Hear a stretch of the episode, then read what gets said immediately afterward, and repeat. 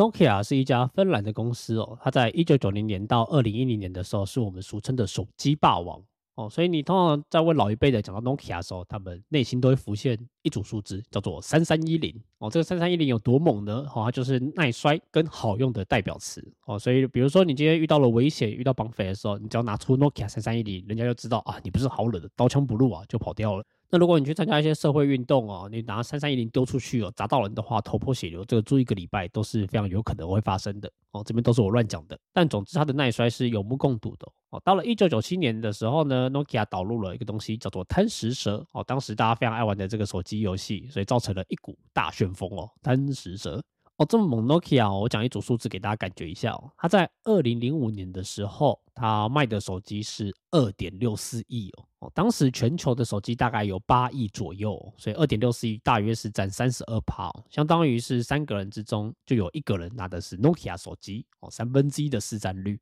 题外话啊，这数字已经很猛了，后来还被另外一间公司超越哦。这间公司叫做 Apple，手机是 iPhone 哦。这个 iPhone 的市占率已经到了六成左右，相当于是三分之二的人全部拿都是 iPhone 哦。哦，有没有非常可怕？相当于是你拿三三一零往外面随便一丢，就有大概有三分之二的几率会砸到一个拿着 iPhone 的人哦。哦，这是非常可怕的这个市占率啊。在当时的老二叫做 Motorola，它的这个手机的销售额也不差哦。不过它跟这个老大 Nokia 其实竟然差了一点八倍左右，相当于是两倍左右。所以就知道 Nokia 在当时可以说是独占的这个市场。那我们的 Nokia 它的眼光其实也不差啦，当时就已经开始有朝向要往智慧型手机去发展哦，也有发展自己的这个作业系统，叫做 Symbian 哦。哦，Symbian，所以他在二零零七年的时候呢，他也发展了自己的机皇，就是 N 九五哦，就是那个 N 九五口罩的 N 九五，搭载了他们的作业系统叫 Symbian。不过好景不长哦，Nokia 在同一年哦遇到了两个噩梦哦，在同年六月的时候，有一个人做了一个东西出来哦，那个人叫做贾伯斯哦，做的东西就是 iPhone 一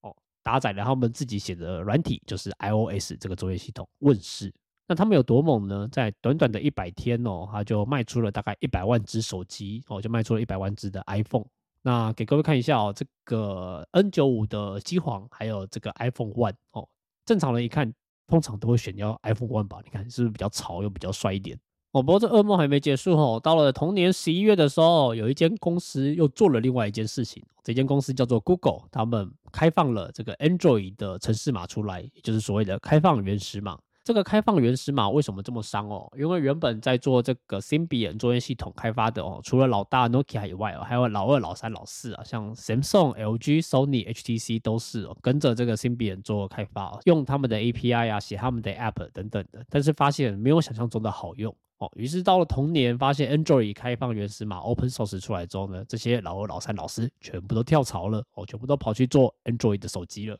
哦，那你可以想想看哦，在这个硬体方面哦，打不赢 iPhone 哦，在软体方面哦，又搞不赢这个 Android 哦，我们的这个 Nokia 开始走入衰败哦，它的市占率在二零零八年从四十一趴哦一路下滑。到二零一二年的时候，只剩下十趴而已哦，哦，整个掉了三十个百分点了哦。不过我们 Nokia 也不是好冷的啦，它也是曾经想要这个什么力挽狂澜哦，我就跟这个前期不上场，一直到半场才上去的藤真一样哦。他在二零一一年的时候和另外一间公司合作，叫做 Microsoft，两个人联手研发了一个智慧型手机，叫做 Lumia。哦，这个硬体方面由 Nokia 来负责打造手机哦，软体方面就使用 Microsoft 的 Windows Phone 他们这个行动装置的作业系统。好，那两个强强联手，然后呢就没有然后了。哦，大家也知道这个手机就一起又下去了。哦，大家如果有幸看到当时 Lumia 系列的哦，可以看到这个手机的作业系统长得非常像 Windows 八哦。其实我也不知道哪一些人会想要买这种手机哦。你拿出 Windows 八跟拿出 iPhone 来。我觉得不要说哪一个手机性能好，你光是想拿出来去跟妹子看呢，你当 Windows 出来，它就下去了一半了。哦，如果有人拿 Windows 八出来跟妹子约会还约成功的，就麻烦通知我一下哦，太屌了吧！哦，所以我们的这个 Nokia 就开始走入没落的阶段哦，后来就输给了 Apple、三星还有 HTC 哦。哦，题外话，HTC 大家也知道，二零一一年的时候股价一度飙到一千三百块啊，当时还找小萝卜带你代言呢，然后呢，哎，又没有拿后了。又下去了哦，所以如果你曾经在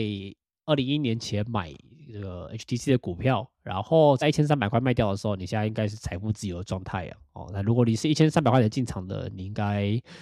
啊，算了，不说了。但不用气馁啊，你看去年的时候，航运也是一路涨到快要两三百块啊，虽然现在可能也下去了。不过这故事告诉我们，大概每十年的时间哦，就会有一次财富自由的机会哦，请大家好好把握。上一次是二零一一年，后来是二零二一年哦，下一次可能是二零三一年哦，请大家好好把握一下。好，再来啊，刚刚那个老二嘞，Motorola 呢，它在二零一一年的时候被拆分成两家公司哦，Motorola 系统跟 Motorola 移动哦，Motorola 移动后来就被 Google 给收购了。那我们刚下去的 HTC 的手机部门后来也被 Google 给收购了哦，所以 Google 里面充满了 Motorola 人，还有 HTC 人哦，哦，Google 就是喜欢收购别人公司的一间公司。哦，题外话哦，这 Google 真的蛮猛的哦。它在二零零八年、零九年的时候，这除了用这个 Android 要打 Nokia 以外哦，它还使用了自己开发的 Chrome 要打这个微软的 IE 哦。所以它同时一边打这个行动装置的市场，另外一边又打浏览器的市场哦。实际上结论都是被它打赢的。这个 Google 不简单啊。之后有机会再来介绍浏览器的历史哦。这个我们伟大的 JavaScript 其实就跟这个浏览器历史其实也是息息相关的啊，两者是环环相扣的。